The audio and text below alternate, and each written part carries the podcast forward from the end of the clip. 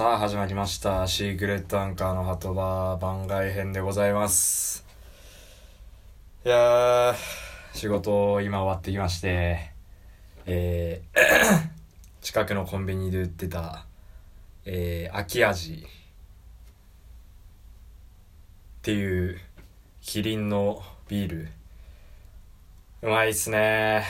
乾杯まあ、秋も近づいてきたということでね。まあ、秋と言ったら、食欲の秋とも言いますし、まあ僕もさっき、また自分で鍋作って、担々鍋ですけど、食べました。汗だらだらです、今。食欲の秋とも言いますし、運動の秋とも言います。ジムにも、えー、体調不良がまた抜けて、また通い始めました。えー、心地よい筋肉痛が、また僕をなんか大きくしてくれる気がしてます。そしてなんといっても読書の秋ですよね。今年はもういつになく今のところの段階で本をかなり読んでるので、ここまで今年読んだ本を少し紹介というかおさらいをしたいなと思って今始めました。あのー、まあ正直もっと読んでる本はあるんですけどそれはあくまでちょっと仕事に関する本なので今回はまあそれはちょっと一旦抜きにしてまあ小説であったりまああとなんていうかエッセイ小説まあライフハックとかそういう感じですかねのをまああげたのでまあちょっとやっていきましょうね。まず今年、いや、実はその、読んだ本いつ読んだかっていうのを手帳に日記つけてて、まあ、ちょっとそれ通りにおさらいしていくんですけど、1月18日、斜めの夕暮れ。これ、オードリーの若林が書いた本で、もう2年前ぐらいに買った本なんですけど、もう定期的に1年に1回ぐらいは読んでますね。これが、まあ、若林の、まあ、エッセイなんですけど、すごい、なんていうか、等身大でね、なんかその、芸人論とかそういうの一切語らずに、人としてっていう感じがすごい伝わってきて、まあ、あと、すごい、なんていうか、うん、読んでて、この、僕は共感ができるものなので、本当人生の今のところのバイブルとして、本当定期的に読んでますね。この時はちょうど、濃厚接触者になってコロナの、自宅ですることがなかったので確か2回目か3回目読んだかなと思ってます。面白いんですよね。すごいなんかなんて言うんだろう。ちゃんとした考えのまっとうな考えの人なんだなっていうのをやっぱ感じるというか。で次が3月5日土曜日。ノルウェーの森村上春樹。これはね、すごかったっすね。もちろん村上春樹は知ってますし、まあもう世界的にも有名な作家ですよね。ただ、なんていうかまあ、村上公文というか、あまりなんていうかその、癖のある書き方の人なので、今までちょっと実は毛嫌いしててあんま読まなかったんですよ。ワンピースと村上春樹はちょっとね合わないなともずっと読まなかったんですけど3月のこの5日はえっと真駒内にあるもう死んじゃったひいおん？大大おじとその奥さんの家があってそこはまだ手つかずの状態になっててるんですよね。でその人たちもすごい本読む人たちだったんでノルウェーの森上下巻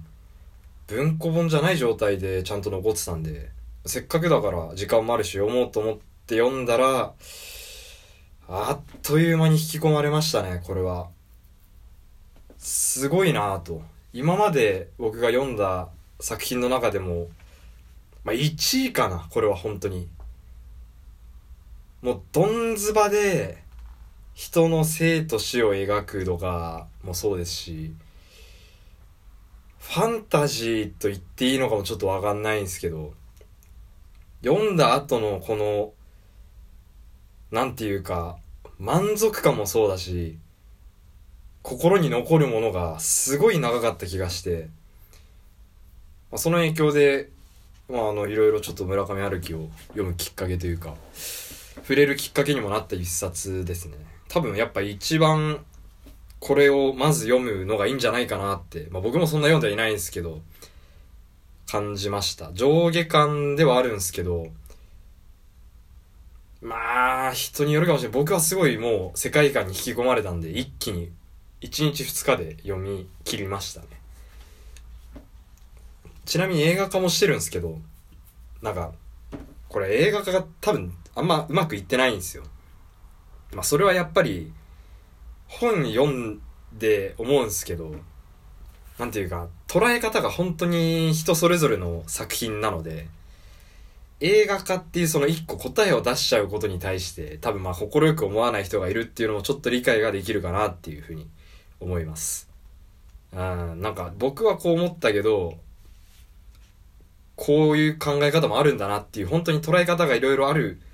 のがこの人の魅力なのかなとも思いますね。で、えー、少し飛んで、社会人になってからかな、次は。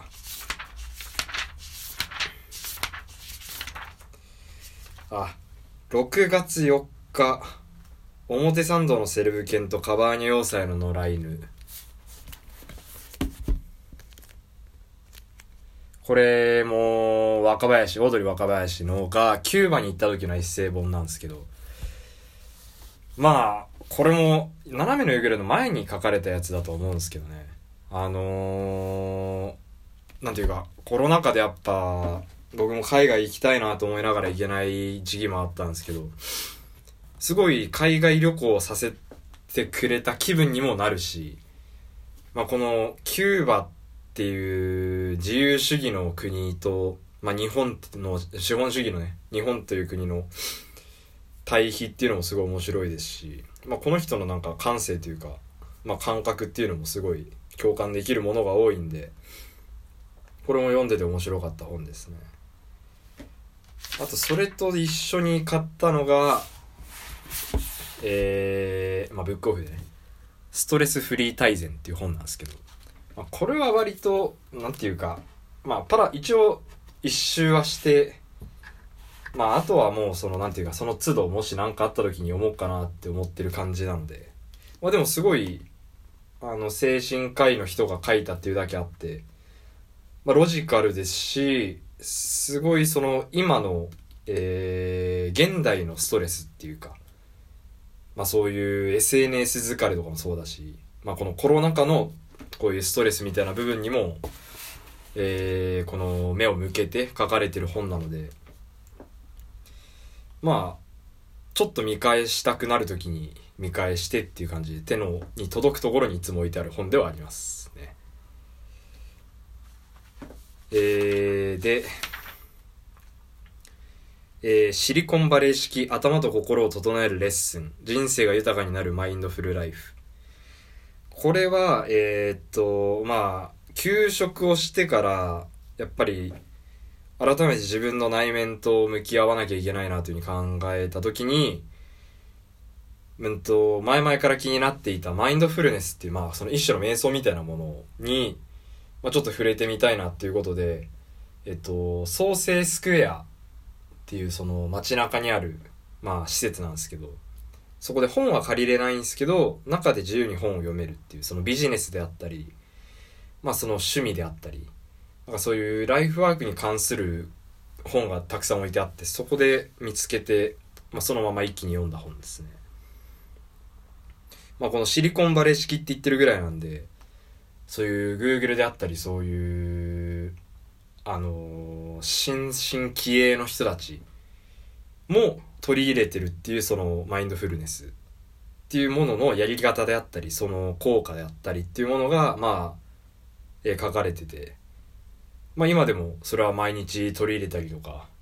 してる。職場でも実際に取り入れてるものでもありますね。すごいあのー、いろんなところでマインドフルネスってもういう言葉聞かれてると思うしいろんななんかやり方っていうか我流であったりまあなんかネット上にもいろいろ転がってはいると思うんですけどまあ、多分何個かやっぱりあの軸となるやり方を持った上で派生自分なりにアレンジするっていうのが一番いいんじゃないかなって。これはすごい軸となるやり方を教えてくれる本だったのですごい良かったですね。ちょっとビール挟みますか。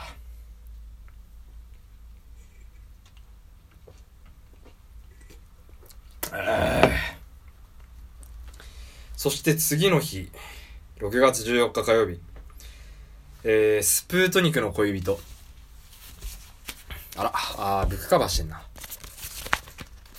よいしょスプートニクの恋人これも村上春樹ですねこれは友達の夜間に借りがいっぱい本を貸してくれたんで、まあ、その中にあった一冊で、まあもう、あのー、さっき言ったノルウェーの森を読んでから、まあ他の作品にもやっぱ読み、触れたいと思ってたのですぐに読みました。これも面白いですね。まあ村上春樹がこういう、あ、こういう感じなんだなっていうのを自分が分かった作品で、これもまたやっぱ、まあ、面白いですね。難しいですけどね、どう面白いかっていうのは難しいんですけど。ああ、のー、特になんかこの、なんていうかな、舞台がギリシャなんで、ギリシャの島なんで、この何かが起こりそうな感じがある中で、なんかこの、起こって、まあもちろん何かが起こるんですけど、それがまた、この世界観っていうか、ギリシャっていうこのいい場所だなっていうのもありますし、さっきのノルウェーの森とかもそうですけど、ノルウェーの森はまあ、あの、別にノルウェーの森、ノルウェーではないんですけど、舞台になる場所がすごいいいですよね。なんか、この引きずり込んでいく世界観というか、登場人物がスプートニクの恋人は3人なんですけど、3人だけでもより内面の内面をどんどんえぐっていくせいで、すごいこの飲み込まれていく作品でありましたね。で、えー、6月17日、この1週間だけでめちゃくちゃ読んでますね。東京奇譚集、これも村上春樹です。これは逆に東京を舞台にした短編小説が5つ入ってるっていうもので、この人短編小説も書けんだなっていう。これはちょっとなんか他の2つは、読んだ2つはフィクション、がっつりフィクションなんですけど、なんかノンフィクションにも近いような、よりなんかこの境界が、現実とこの、の境界がよくわからなくなる作品だったかなと思いました。えー、6月21日、99%の人がしていない1%のメンタルのコツ。これもさっきと同じ創生スクエアで読んだ本ですね。まあ、メンタルのその持ちようについてなので、まあ、割愛。これはでも面白かったです。これも割と読みやすいんで、あそこにある本はすごい読みやすいっていうか、とっつきやすいし、いろんなバラエティがあるんで、あのー、行ってみてください。で、6月23日、太陽の塔。これ、森見富彦さんのデビュー作かな？デビュー作ではないのかな？でも割と初期のラ本だと思うんですけど、これもまあ、えっと、まあこの人の作品なので、えっと、京都が舞台で、京都の大学生が舞台で、でまあ、その男子大学生が、まあ、ある女子学生に恋をしてっていうところから始まるんですけど、この夜の京都っていうものと、永山電車っていう、まあ、軸になるものと、まあ、太陽の塔っていう、まあ、これ大阪にあるものですけどね。まあ、その、やっぱ京都とかすごい、このファンタジーに適してるじゃないですか。行ったら絶対わかると思うんですけど、なんかどうしてもこの、ノスタルジックだし、歴史もあるし、何かが起こりそうって、本当に何かが起こりそうって思ってしまう場所なんで、で、それが大学生っていうすごい等身大でありながらもファンタジックな感じがこれ面白かったですね。割と読みやすいかなと思いました。で6月28日夜行。これも同じく森見富彦さんの作品で太陽の塔が面白かったんでもう一個読んでみようかなと思って読んでみた作品なんですけどこれは面白かったっすね。えー、これは面白かったっすね。なんか、この人の作品って京都が舞台になってる、京都でずっと完結するっていうのがなんか多いみたいなんですけど、これは、これ帯にもまあ実は10年目の集大成ってここに書いてあるんですけど、ちょっと逆になっててあれですけどね。いや、その通りなの。なんかすごいんですよ。いろんな場所に、が舞台になっていって、ただ一つの絵画が、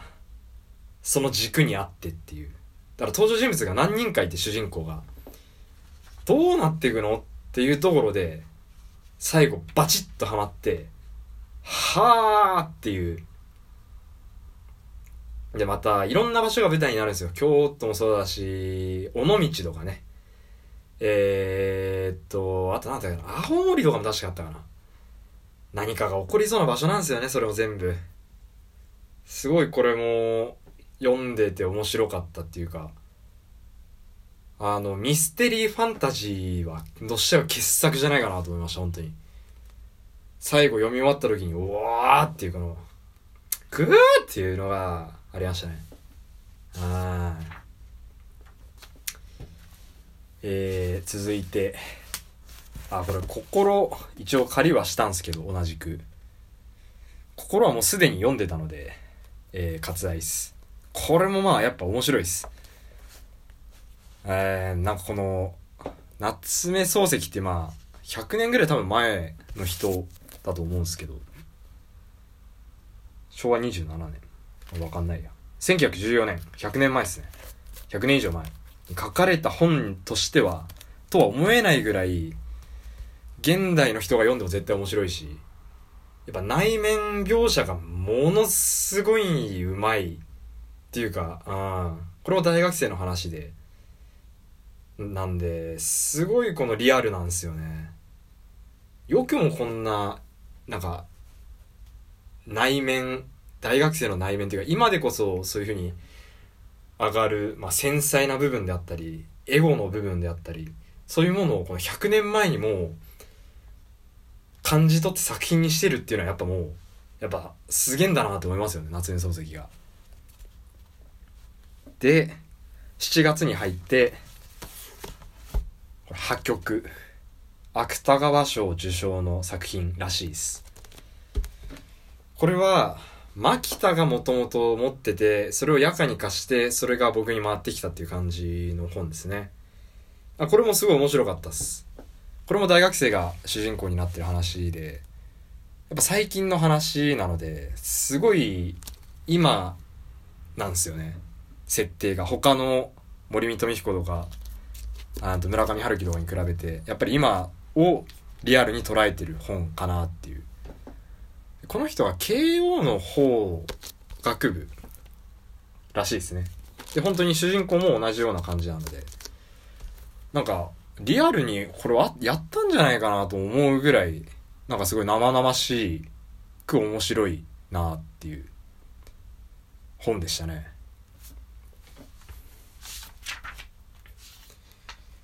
で、ああ、そうだ。まあ、ここにはね、本、えっと、Kindle の方で、あの、テストステロンの筋トレは最強のソリューションであるっていうシリーズ1、2読んでますね、その間に。まあ、これはもう、あの面白いっす。あの、筋トレしろっていうことをただ言いたいだけの本なんですけど、あの、すげえ面白いっす。普通に。なんか、読んだら筋トレがしたくなります。なんか、まあ理論ももちろん載ってるんですけど、理論以上になんか、情に訴えかけてくるこの熱さみたいのがあるんで、なんか、ちょっと、筋トレとか運動したいなと思ったら、プライム会員はタダで読めるんで、読んでみると、ジムに行きたくなるんじゃないかな。僕もそれでジムに行きたくなったし、なんかどうしようかなって思った時でも、ちょっとチラッと読んで、モチベーションを高めたりみたいなことをちょっとしたりはしてます。20分経ちました。お付き合いいただけてますかね？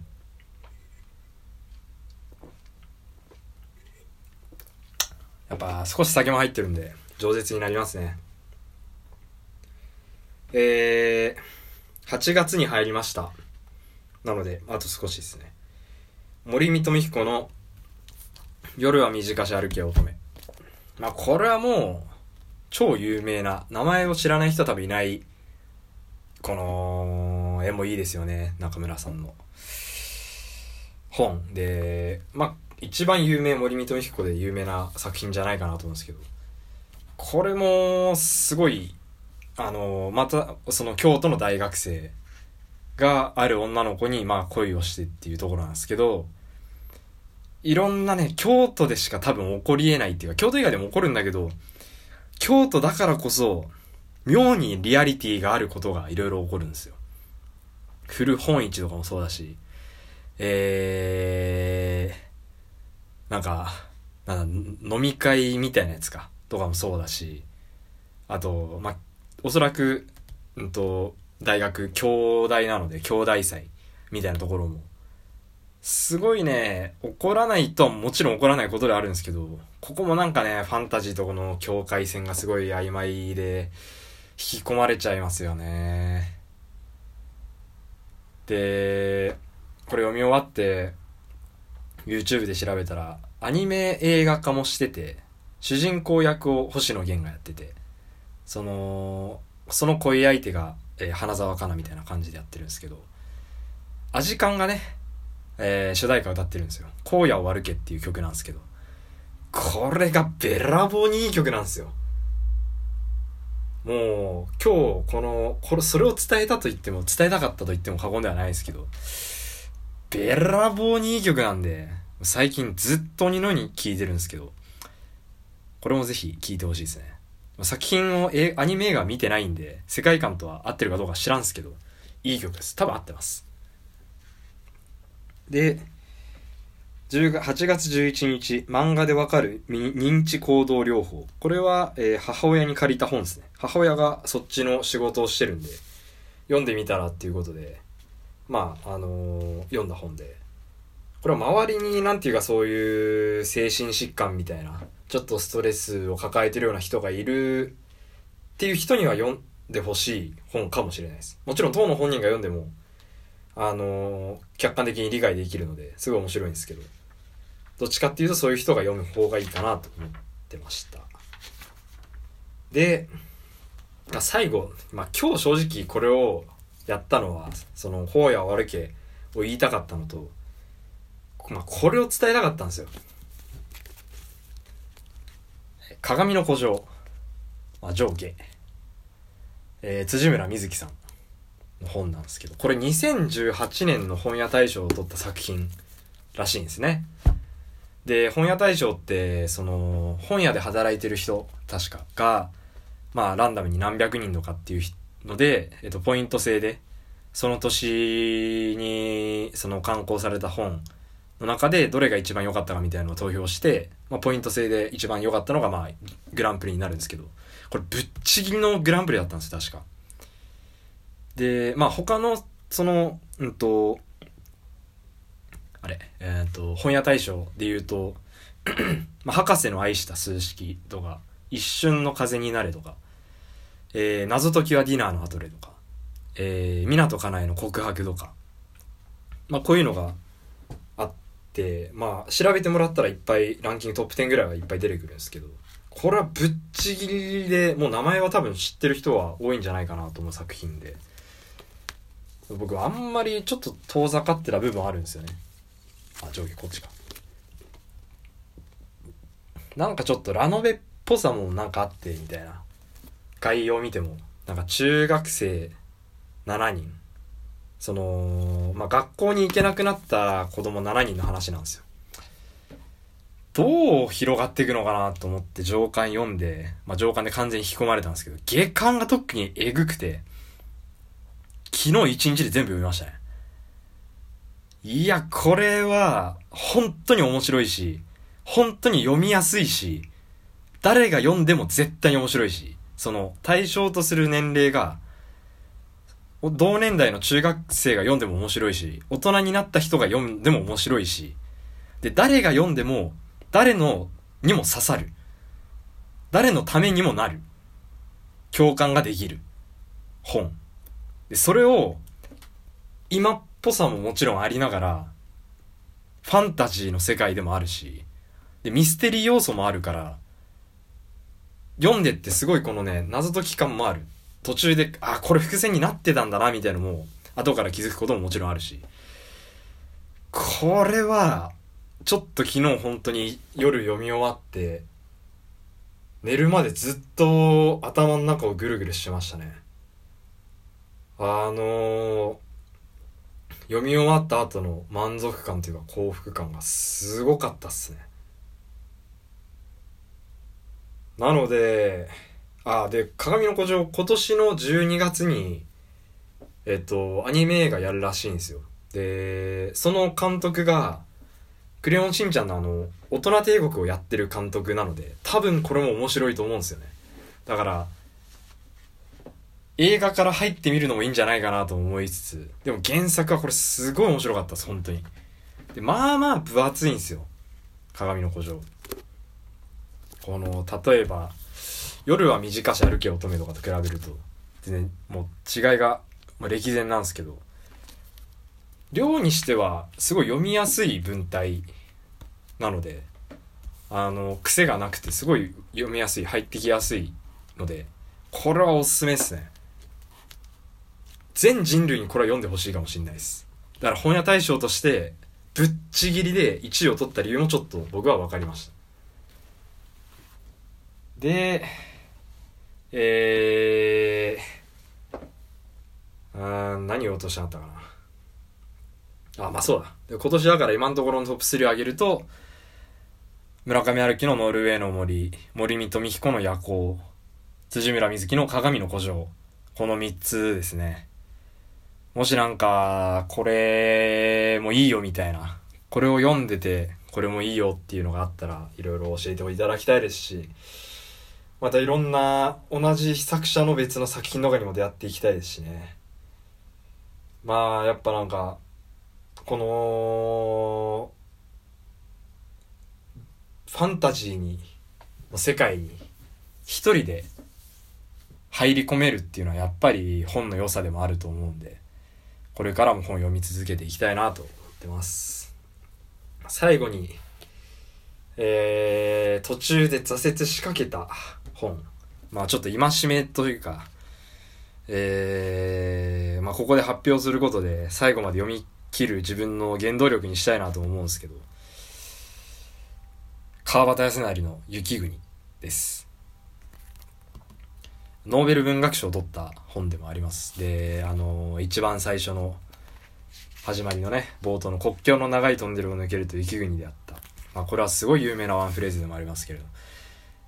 面白い面白いんですけど、すっげえ読み、まあ、こう言い方をすると読みにくいというか、あ なんですよね。で、なんで、すごい全然読み進まなくて、その間にちょっと別の本に浮気しちゃったりみたいなのもあるんで、これをね、これからちょっとまた読んで、今年中には片付けたいなと思います。まあ、未だにやっぱり、まあ、ていうか、ノーベル文学賞を取ってる時点でね、もう名作中の名作ですから、どっかで読んでいきたいなっていうふうにも思ってますね。おっと外でまたカーチェイスをしています。治安が悪い場所です。この時間は多いですよ。さっきも止まりませんでした。車が。まあということでまたこれからも本を読み続けていきたいと思います。いやーなかなかこれだけ読んだ本は本を読んだ年は今んとこないんじゃないかなと思うんで自己ベストをねまた更新できたらいいかなと思ってます。まあ本以外にも映画とかアニメとか漫画もいろいろ触れていきたいですね、まあ、それは多分本編の方で話していくんでまあ話してきましたし、まあ、今回は本にフォーカスをして一人でずっと酒飲みながらつらつら喋ってました。まあということでえー、明日休みなんで、またゆっくり本でも読むかな。まあ、まずは風呂入って、酒飲んで、えー、休みを噛み締めます。ということで、でしてー。